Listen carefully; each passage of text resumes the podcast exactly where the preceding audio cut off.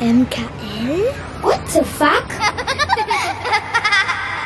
Mit Kindern leben. Ein, Podcast von Patricia Kamerata und Caspar Clemens Mirau.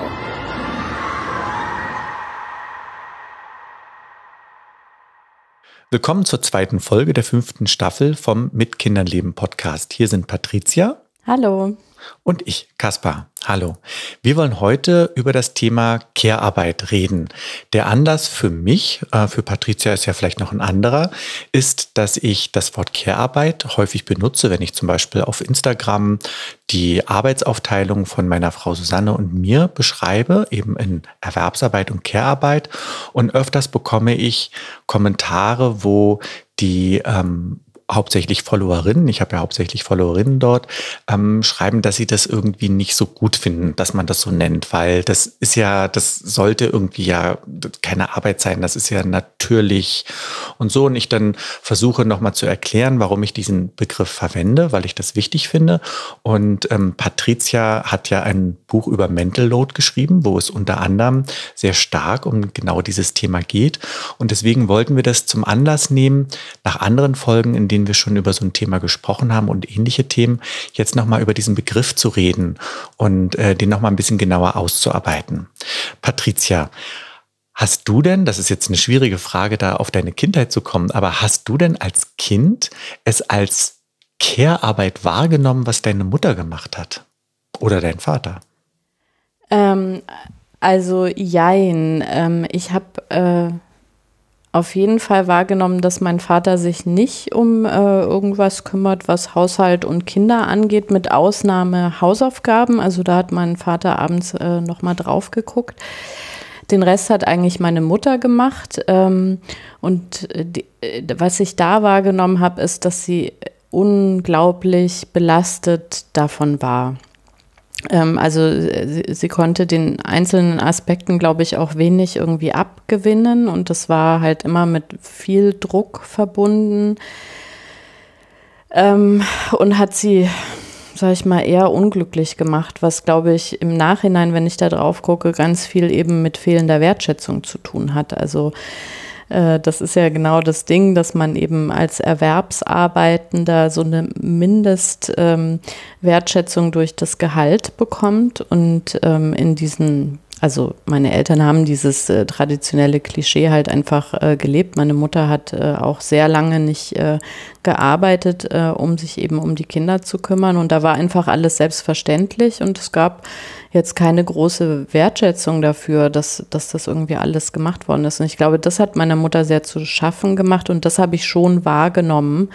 Ähm, aber ich hatte natürlich überhaupt keinen, keinen Begriff davon. Also ich, ich finde, dass ähm, im Nachhinein auch ganz erstaunlich, wie normal so bestimmte Situationen auch waren. Ja, also das, da wäre ich als Kind und auch als, als Teenager oder sogar als junge Frau gar nicht auf die Idee gekommen, da irgendwie eine Schieflage wahrzunehmen. Also so dieses typische Ding zum Beispiel auf Familienfesten. Ne? Ich weiß nicht, wie das bei euch ist, aber bei uns saßen halt die Männer am Tisch und wurden bedient und die Frauen sind hin und her gelaufen zwischen Küche und äh, geschmückten Tisch und äh, haben halt äh, gearbeitet und vorher gearbeitet, damit das irgendwie alles schön ist und hinterher alles aufgeräumt. Ähm, und das war für mich einfach so. Das war jetzt nicht, das ist doch keine Arbeit, das ist doch die Bestimmung der Frau. Also so war das als Kind für mich in der Wahrnehmung. Wie war das für dich? Ähm, ich habe gerade überlegt, dass mir gar nicht einfällt, dass ich ein Bild, also wirklich ein so ein visualisiertes Bild äh, habe, dass ich meine Mutter putzen sehe. Aber das kann nicht sein, weil wir hatten ja eine riesige Wohnung äh, und die sah jetzt auch nicht furchtbar aus und mein äh, Stiefvater hat definitiv nicht geputzt, da bin ich mir ziemlich sicher. Ähm, das heißt, die hat das schon gemacht, aber mh, schon ein bisschen anders als bei dir. Also erstmal war meine Mutter ja eben auch äh, arbeits-, also berufstätig. Die war ja äh, Dozentin an der Hochschule für Schauspielkunst, also ein, ein ernster Job, richtig. Und ähm, dann war bei uns ich ja auch viel mit eingespannt. Also ich weiß, dass ich auch, auch Sachen mitgemacht habe. Und ähm, wenn du jetzt so bestimmte Situationen beschreibst wie Familienfeste, da war das bei uns in Berlin nicht so, dass das so mit Männer und Frauen diese Unterteilung war. Trotzdem war das schon alles sehr klassisch. Also die Verantwortlichkeit für die Kinder und so, die, die lag schon definitiv bei der Mutter. Und ich habe das damals auch hm, das, so, so waren halt die Dinge. Aber für mich waren die Dinge definitiv schon anders, glaube ich, eben als für dich. Also da war das schon alles durchlässiger, zumindest was die Erwerbsarbeit anging. Ja, also da kam die Erwerbsarbeit noch mit oben drauf. Ähm, Im positiven wie im negativen Sinne. Also im positiven Sinne ähm, von beruflichem Erfolg, der einem ja auch wichtig sein kann und auch Selbstverwirklichung sein kann, aber eben auch im negativen Sinne, dass es eben mit oben drauf noch kommt und man dann eben an beiden Fronten was zu machen hat. Das ist, glaube ich, so rückwirkend, wie das bei uns ist. Und ich habe ja auch schon mal beschrieben, dass ja dann auch als meine Frau Susanne und ich dann so zusammengekommen sind, wir gemerkt haben, dass wir da schon sehr unterschiedlich sozialisiert sind. Ähm, von den Dingen, wie wir das erlebt haben, wie Mütter- und Väterrollen sind, auch wenn die schon auch deutlich klassischer waren, eben als es heute der Fall ist. Aber da, da mussten wir dann eben für uns justieren. Ähm, und aber was ich zum Beispiel mitgenommen habe von aus, aus meiner Erziehung ist, ähm, dass man im Zweifelsfall das mit dem Aufräumen einfach dann doch sein lässt. Und äh, meine, ähm, meine Mutter, mein Stiefvater kamen ja beide aus dem Theaterumfeld. Und wenn Besuch kommt, dann geht es darum, Kulisse zu schaffen. Also wir, wir haben immer so Kulissenaufräumarbeiten gemacht, Dinge hinter anderen Dingen verschwinden lassen und so. Daran waren wir ganz gut und das machen wir auch jetzt gerne. Also wenn wir Besuch kommen, dann kann es sein, dass innerhalb von einer Stunde es ziemlich gut aussieht bei uns und die Leute immer nicht verstehen, warum wir sagen, es ist so unordentlich. Aber eigentlich, wenn man irgendwo dahinter gucken würde, dann würde es schon ganz anders aussehen. Da gibt es ja im Italienischen sogar einen Ausdruck für, ne? Also äh, dieses so nach außen irgendwie alles mal eine halbe Stunde irgendwie super aussehen lassen. Das heißt fare bella, bella figura. Also ne, du, du machst sozusagen äh, den, den Anschein, dass irgendwie alles ganz toll ist. Aber das ist tatsächlich interessant, äh, weil ich habe eben auch, äh, wie du gesagt hast, übers Putzen äh, nachgedacht, äh, wie, wie da die Standards irgendwie bei uns waren. Und ich habe meine Mama sehr wohl sehr viel putzen sehen auch äh, und ständig eigentlich. Also gab ja auch so ganz aufwendige Sachen wie Gardinen äh, äh, waschen und äh, bleichen. Also da, da habe ich schon ganz früh so eine Wahrnehmung von, dass diese weißen Spitzengardinen ja dann so immer übers Jahr so ein bisschen an, äh, angelben und dass die gewaschen werden mussten und halt es wurde ständig gebügelt auch und so. Und trotzdem hatte ich aber die Wahrnehmung bei uns, äh, dass das relativ pragmatisch sauber gehalten worden ist, weil ich eben eine Freundin hatte, wo äh, die, die, also die Mutter einfach nochmal, ich, ich weiß es manchmal auch gar nicht, wie man noch mehr, noch sauberer machen kann, aber tatsächlich war da alles noch viel, viel sauberer und noch viel perfekter und alles hatte irgendwie äh, einen festen Platz, sodass ich immer gedacht habe, Mensch, meine Mutter, die hat das eigentlich ja relativ pragmatisch gemacht. Im Nachhinein, wenn ich gucke, wie viel wir aktuell eben putzen äh, und äh, solche Geschichten machen, äh, das ist ungefähr fünf Prozent von dem, was meine Mutter gemacht hat. Also es ist immer wieder erstaunlich auch, was so der Range ist von dem, äh, was man glaubt, was eben ja äh, zu, den, zu dem Aufgabenspektrum gehört und was man sich dann vielleicht auch eben abbringt, ähm, äh, abhängig oder manchmal auch unabhängig dann eben auch von der Erwerbstätigkeit. Also ich denke, es spielt schon auch eine Rolle, erwerbstätig zu sein dann, ähm, dass man dann versucht natürlich seine begrenzten Kapazitäten irgendwie sinnvoll auf äh, zu teilen. Aber leider ist es ja bei vielen, sage ich mal, Frauen, die auch eben so aufgewachsen sind wie ich, die sehen, das ist eben Frauensache, ähm, versucht man eben diesen Standard eben noch on top weiter aufrecht zu erhalten. Hm. Wir haben ja jetzt, ähm, sind wir vor allen Dingen, glaube ich, in die Richtung schon fast Mental Load und, und eben auch so Reinigungsarbeiten gegangen. Bei Care-Arbeit steht aber eigentlich ja die Pflege im Vordergrund. In unserem Fall reden wir jetzt ja über die Pflege von Kindern ähm, generell bezeichnet der Begriff aber natürlich auch die Pflege von Angehörigen und kann in einem viel weiteren Kontext ähm, benutzt werden. Wir fokussieren uns jetzt hier aber eben auf diese Kinderpflege. Ich glaube, da ist es schwer, sich, sich da zurückzuversetzen äh, und das ähm, aus Kinderperspektive zu beurteilen. Ich kann ja mal versuchen äh, zu erklären, warum ich diesen Begriff benutze. Mhm. So, und dann können wir ja mal gucken, wie das funktioniert. Also, ich verstehe erstmal, dass der, oder was bezeichnet der Begriff Care-Arbeit? Der Begriff Care-Arbeit bezeichnet für mich, ich habe den jetzt nicht nachgeschlagen, äh, sondern mir einfach vom Hören erarbeitet, bezeichnet für mich ähm, eben das sich kümmern um die Kinder ich kann verstehen, dass diese Verbindung aus sich um die eigenen Kinder kümmern und Arbeit für Irritation sorgt. Und ich glaube, genau diese Irritation ist aber das Wichtige. Das ist das Wichtige, dass man hier hört, dass etwas zusammen äh, verbunden wird im Wort, was man eigentlich nicht zusammen kennt oder vielleicht auch gar nicht hören will, weil natürlich das sich um die Kinder kümmern man als Aufgabe der Eltern ansieht und das soll ja auch was Schönes sein. Dass etwas Arbeit ist, heißt aber auch nicht, dass es nicht etwas Schönes sein kann, genauso wie Erwerbsarbeit ja auch Selbstverwirklichung sein kann. Das ist ganz wichtig, weil immer alle damit ja dann implizieren, Erwerbsarbeit ist ja immer was Schlimmes. Auch das ist, ist nicht der Fall. Aber Care-Arbeit, also das sich kümmern um die Kinder, ist anstrengend. Auch wenn es schön sein kann, ist es anstrengend. Man ist nach einem Tag, vor allen Dingen mit kleineren Kindern, die sehr bedürftig sind im Sinne von Aufmerksamkeit, von, von Liebe, von Trösten und von auch Zuhören, ähm, ist man einfach durch. Ähm, bei einem Kind kann das sehr viel sein oder auch weniger. Bei zwei, dreien, das kann sich ins Unermessliche steigen. Ich habe so eine, so eine Smartwatch, die mich manchmal warnt, dass es zu laut ist und dass, ich, dass mir ein Hörsturz bevorsteht, wenn es weiter so laut ist. Da muss ich dann mal ein bisschen lachen. Ähm, und das ist anstrengend. Und ähm, bisher in diesem klassischen Familienbild war das eben so, dass der Mann lange Zeit einfach arbeiten gegangen ist, der war weg und kommt nach Hause und die Frau war diejenige, die sich um die Kinder gekümmert hat, entweder gar nicht arbeiten war oder wenig arbeiten war. Und aber eine Schieflage besteht darin, dass der Mann sagt, naja, ich habe ja jetzt hier das viele Geld verdient und jetzt will ich mich vielleicht auch noch ausruhen.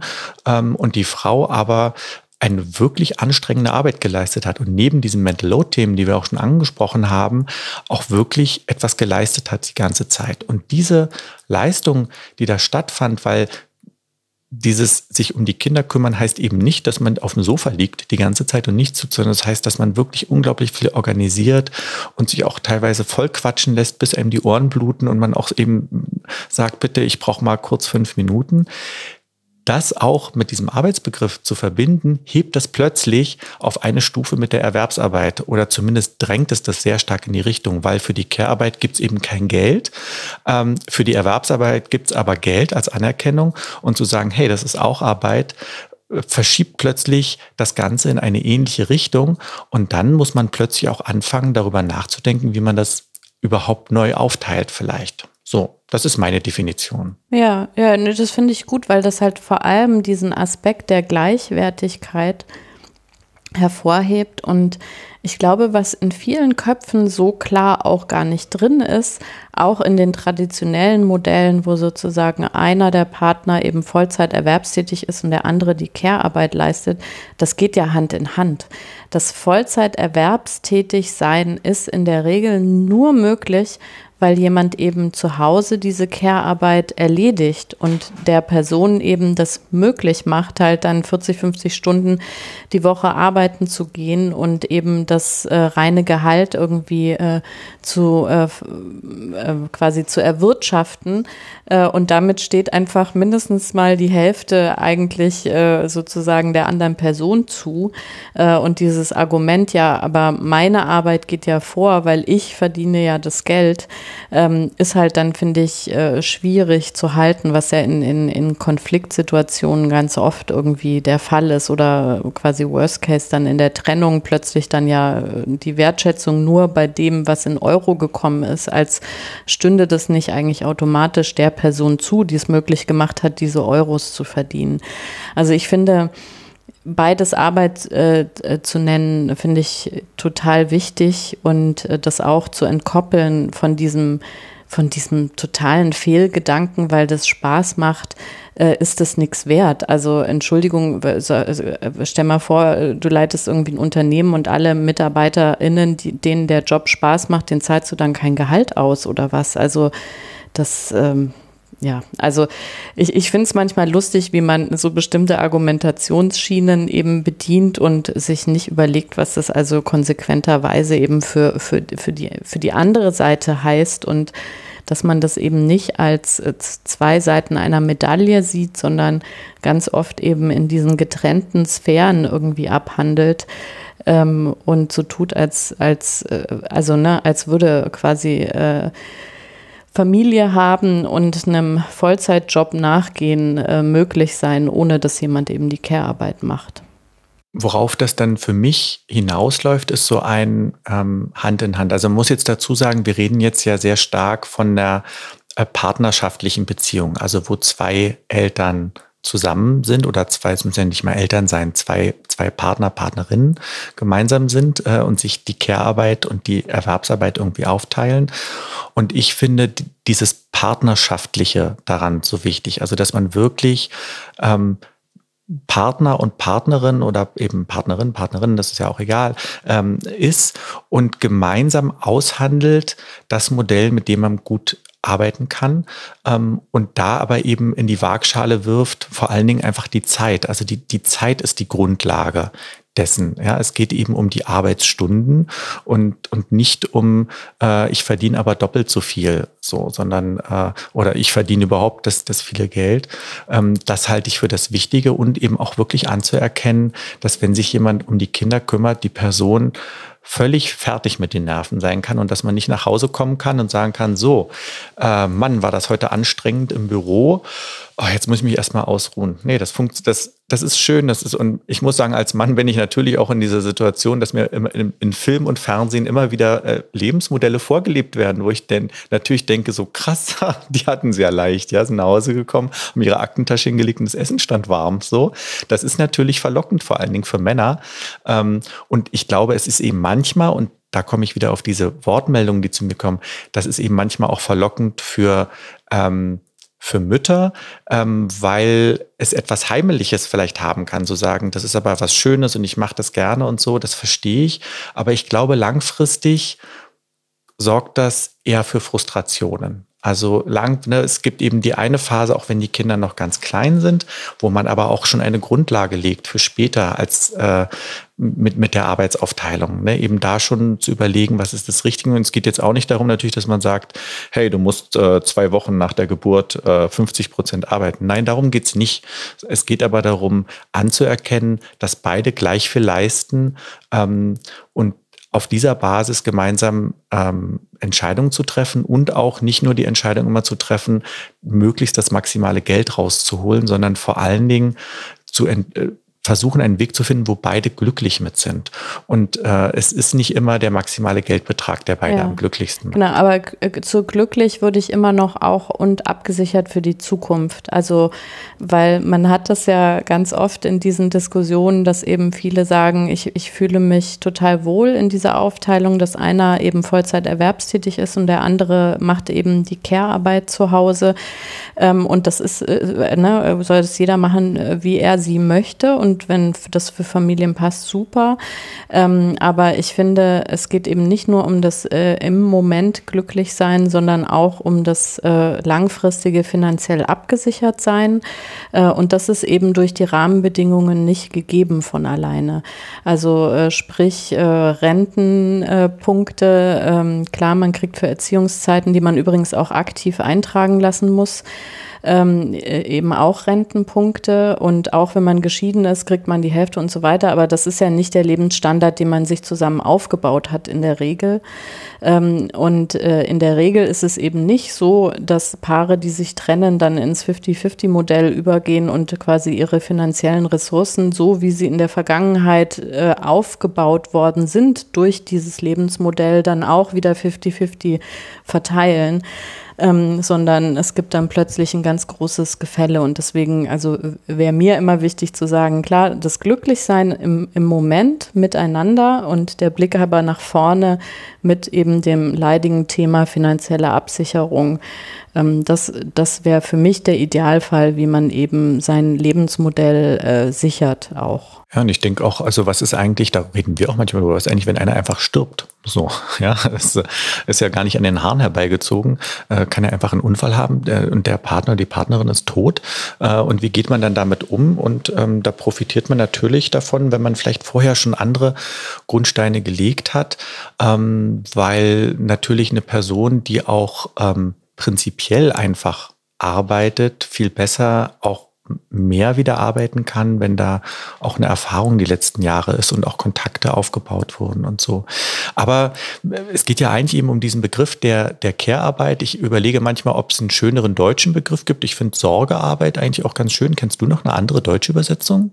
Nee, also ich, ich kenne jetzt äh, als anderen Begriff, aber da muss ich sagen, das, den kann ich auch nicht gut erklären. Ich kenne auch die Reproduktionsarbeit ähm, und ähm, ich habe das mal nachgelesen und dachte, ach so, okay, das ist äh, ganz anders, als ich dachte, hat das eben nichts mit äh, quasi dem Reproduzieren zu Sex. tun im Sinne Wir sagen von, einfach Sex. Ja, also es hat nicht mal was, also nur damit zu tun, dass da Kinder ähm, da sind, sondern es hat, also das ist ja eigentlich eher so ein weiterer gefasster Begriff, aber jetzt rede ich mich hier schon wieder um äh, Kopf und Kragen und ähm, deutscher und verständlicher ist der Begriff nicht. Also von daher, ich finde Sorgearbeit oder Care-Arbeit finde ich gut. Ich finde, also ich persönlich habe auch manchmal nicht das Problem, dass man sagt, hey, da braucht man unbedingt einen deutschen Begriff. Äh, tatsächlich ist ja Care-Arbeit ein relativ neuer Begriff, der erst so in den 90er Jahren aufgekommen ist und dann so auch in den deutschen Sprachraum geschwappt ist. Ich, ich finde, das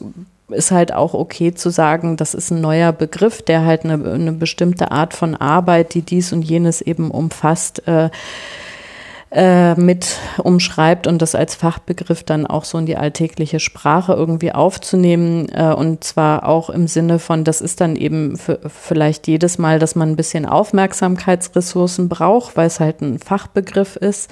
Ähm, aber ich finde, damit kommt einfach auch noch mal ein bisschen eine andere Wertigkeit da auch rein, dass man eben sagt, das ist eben nur so kümmern äh, das liegt ja dem äh, Menschen im Blut irgendwie oder den Frauen im Blut. Ähm, aber ich finde, Care-Arbeit klingt einfach äh, oder äh, wie soll ich sagen, ähm, trägt dem mehr ähm, Gewicht äh, zu, was äh, die, diese Tätigkeit einfach auch braucht, weil ich glaube, das ist eben ganz vielen nicht klar, was da auch die Unterschiede sind. Du hast es eben mal angerissen zu sagen, vor allem wenn man sich die Stunden anguckt.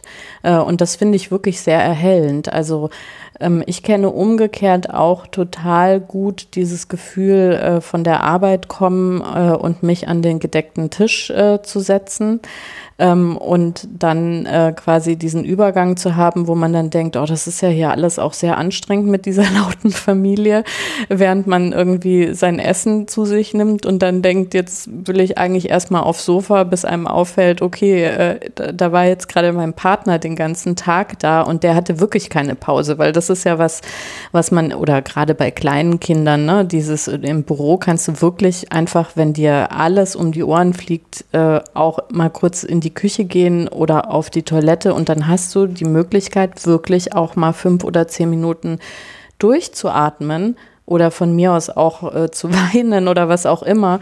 Ähm, aber gerade in der, in der Baby- und Kleinkindphase, äh, wenn du versuchst äh, zu sagen, ich brauche jetzt wirklich mal zehn Minuten, um runterzukommen und zwar jetzt, also herzlichen Glückwunsch. Das klappt halt in äh, 98 Prozent der Fälle nicht. Äh, selbst wenn man sich äh, in, ins Bad einschließt, das kann man äh, je nach Alter der Kinder sowieso nicht machen, die Kinder nicht irgendwie alleine zurücklassen.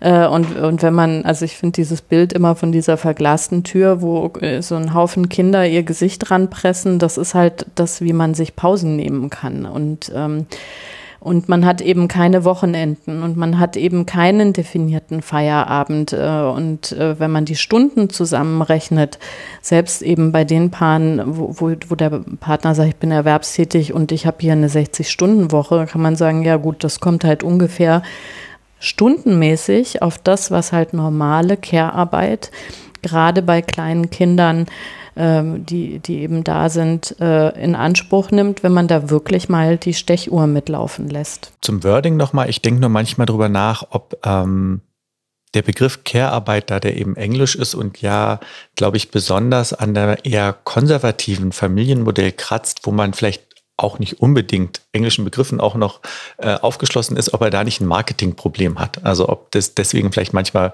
gut wäre, zumindest in manchen Bereichen, wo man äh, das kommuniziert, vielleicht dann doch manchmal noch äh, das einfach Sorgearbeit nennt, aber das, das ist jetzt äh, nicht wichtig, ja. Mm, aber meinst du nicht, dass es auch so ein, so ein Scheinargument, also wenn man sich vollen Herzens wirklich mit der Gleichstellung von Mann und Frau und der Chan gleichen Chancen vergeben und so weiter beschäftigen will, ähm, also sich dann an einem Wort abzuarbeiten, das finde ich ehrlich gesagt, ist es für mich immer ein sehr starkes Argument, dass man sagt, komm, wir machen da mal eine Ersatzdiskussion um das Wort und verbrauchen da die ganze Energie. Da müssen wir nämlich nie darüber sprechen, ähm, wie man, wie man Care-Arbeit und Erwerbsarbeit irgendwie tatsächlich gerecht äh, auf die Geschlechter verteilt. Also Vielleicht bin ich da auch ein bisschen radikal, aber von mir aus kann das auch äh, Knorxi heißen. Da kann ich trotzdem drüber sprechen. Also mir geht es gar nicht so sehr um eine Kritik des Begriffs und mir ist eigentlich auch egal, wie das heißt.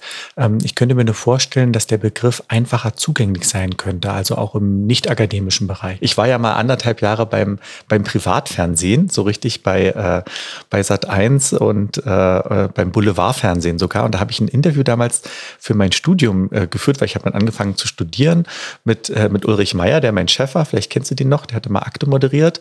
Also so richtig klassischer Boulevard. Und der hatte, wie hatte der das gesagt? Der hat gesagt, man muss äh, ähm, bittere Wahrheiten in, äh, in süße Kapseln verpacken oder irgendwie sowas. Und das ist mir so ein bisschen hängen geblieben, dass Tatsache manchmal die Verpackung äh, wichtig ist, um was zu erreichen. Und mir geht es gar nicht darum, nee, ich, also wenn da jemand anfängt zu diskutieren, dann ist eh, dann will die Person da gar nichts mit zu tun haben. Kannst du mal so eine Testreihe machen? Nennst das jetzt mal bitte eine Woche lang Sorge Sorgearbeit. Ich glaube, äh, der Reibungspunkt ähm, entsteht nämlich nicht an Care oder Sorge, sondern an Arbeit. Also das, das, das ist, ähm, wie soll ich sagen, also weil man ist ja ganz schnell auch auf Social Media äh, in diesen Diskussionen, wo man sagt, ja, die, die, die Eltern früher, die haben sich ja auch nicht beschwert, ne? Und unsere Großmütter und dann hast du ja gleich diese, und man hat ja auch noch Krieg und dann barfuß durch den Schnee und fünf Kinder und nicht so wie ihr. Ähm, das ist ja das Niveau, was, was ähm, so eine Diskussion dann sehr schnell irgendwie annimmt. Und äh, ich glaube, da geht es wirklich um die Anerkennung von Arbeit. Also eben zu sagen, das ist nicht natürliche Bestimmung, man kommt nicht als Frau mit den, mit den Kompetenzen und mit dem ganzen Wissen auf die Welt, sondern das ist etwas, was man sich eben auch an eignet, was sich heutzutage viele Frauen ja auch nicht irgendwie nur so, ähm, äh, das ist ja auch so ein Thema bei Mental Load, ne, dass man ja wirklich Fachliteratur liest und sich schlau macht, bevor die Kinder kommen äh, und, und äh, da fließt ja ganz viel irgendwie mit rein. Und dass, äh, dass, dass dieser, wir haben ja auch eine Folge zu Müttern aufgenommen, dass es super gefährlich ist halt, dass da so einen Muttermythos aufzubauen, der auch diese Überlastung und die Belastung so glorifiziert und die quasi verbietet, das zu adressieren als ernstzunehmende Arbeit, die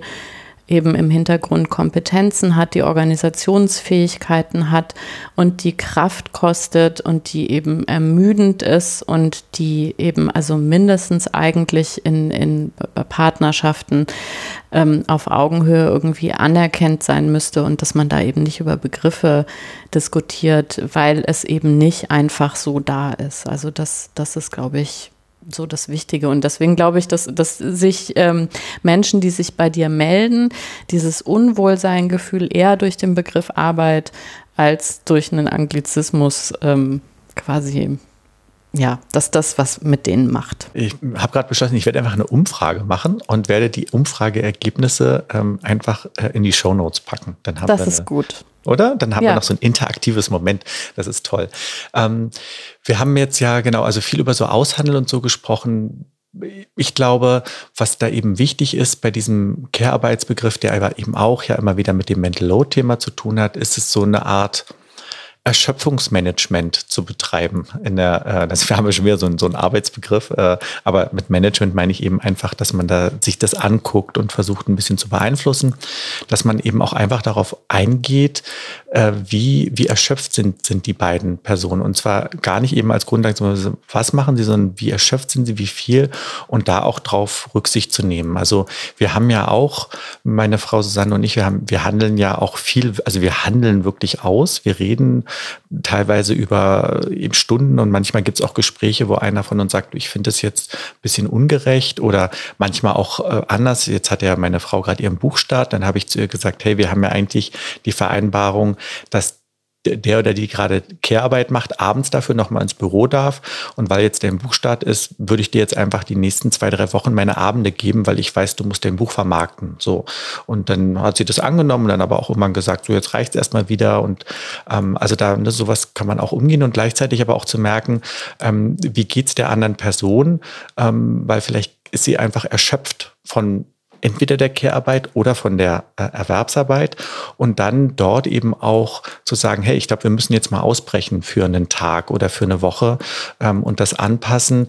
Und das ist das, was ich so wichtig finde, so eine Fairness in der, in der Beziehung und so eine Wertschätzung wirklich der, des Partners oder der Partnerin, ähm, weil das eben auch was ist, was langfristig, glaube ich, der Beziehung gut tut. Eben zu sagen, hey, ich sehe dich und ich sehe, du bist erschöpft von dem, was du gerade tust und lass uns doch wie so eine Art Pflaster jetzt erstmal das und das ausprobieren. So.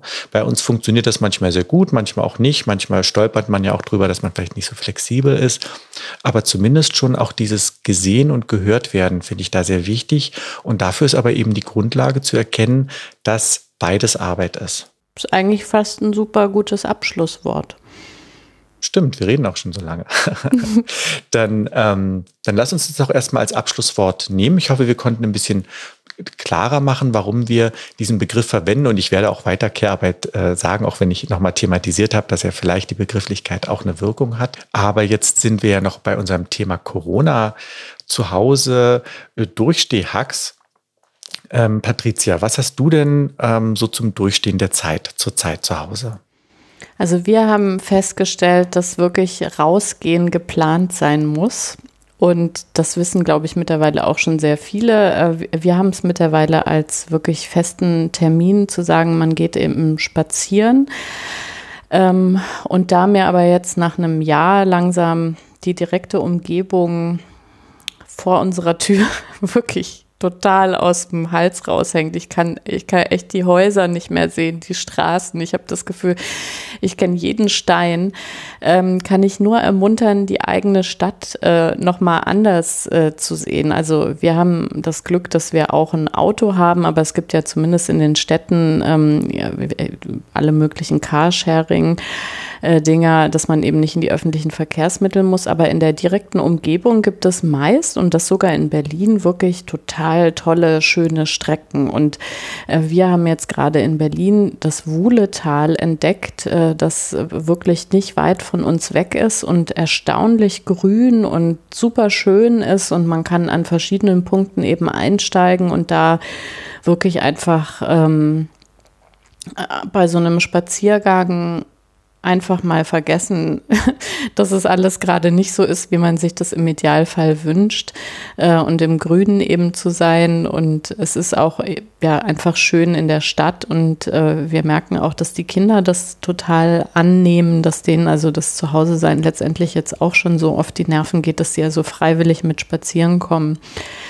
Ähm, und das mag ein ganz banaler Tipp sein, ähm, aber ich habe festgestellt, wir, wir müssen das wirklich fest einplanen im Sinne von täglich und eben am Wochenende auch eine größere Runde. Wir haben großen Spaß daran im Moment auch, äh, also jetzt ist ja wieder ein bisschen wärmer, aber halt dann warmen Tee mitzunehmen, Suppe mitzunehmen, zu sagen, ähm, wir gucken mal, das ist ja auch immer interessant, ne, so wir nehmen uns entweder Strecken vor und sagen, wir laufen jetzt vier Kilometer in die eine Richtung, machen dann Pause oder halt um mal zu sagen, wir laufen jetzt anderthalb Stunden, mal gucken, wie lange man kommt. Und da ist eben unser Wendepunkt äh, oder feste Ziele. Also das kann man ja alles Mögliche irgendwie variieren und das tut total gut. Und ähm, wie gesagt, also ich glaube, manchmal sind es banale Sachen, aber ich habe jetzt in der dunklen Jahreszeit das erste Mal in meinem Leben echt auch gefühlt, dass mir Licht fehlt. Ähm, einfach durchs wenig rausgehen, weil allein schon Arbeitswege wegfallen. Äh, und das, das hat sich wirklich in jetzt zwei Wochen total normalisiert äh, und hatte große Auswirkungen auch auf mein seelisches Wohlbefinden. Und von daher geht weiter spazieren und wenn euch ähm, ja die direkte Umgebung auf die Nerven äh, fällt, äh, dann guck doch mal quasi, was, was die äh, mittlere Umgebung irgendwie zu bieten hat. Das ist echt äh, doch erstaunlich und selbst eben in Großstädten wie Berlin, es gibt ganz viele tolle Ecken. So, damit sind wir am Ende mit diesem schönen ähm, Blick. Ich glaube, man sagt neuerdings achtsam, aber ich mag den Begriff ja nicht besonders, durch, äh, durch die Umgebung zu gehen und sich das alles nochmal zu erschließen und eben auch weiter in, in die Stadt hinein oder an den Stadtrand. Das Wudetal ist am Stadtrand, ne, in Berlin? Nee, das ist mitten in Berlin. Geht mitten in Berlin? Marzahn, Hellersdorf, Köpenick. Also es ist wirklich äh, mitten in der Stadt und äh, es gibt sogar Berge, die Ahrensfelder Berge. Das, also ich dachte eben, als du Berg gesagt hast, es gibt Bären. Bären, nein, nur Berge. Berge, okay. Ähm, ja, sehr schön. Beim nächsten Mal werden wir in Folge 3 über das Thema Konsequenzen reden. Da bin ich schon sehr gespannt darauf. Das wird dann am 15. März wahrscheinlich sein, wenn alles klappt. Und wir freuen uns wie immer über eure Kommentare, gerne auch Bewertungen und Hinweise zu neuen Sendethemen. Dann sage ich bis dann und tschüss. Bis dann, tschüss. Das war's. Mit Kindern leben der Elternpodcast. Alles weitere auf mkl.wtf. Dankeschön und tschüss. Bis zum nächsten Mal. Mit Kindern leben.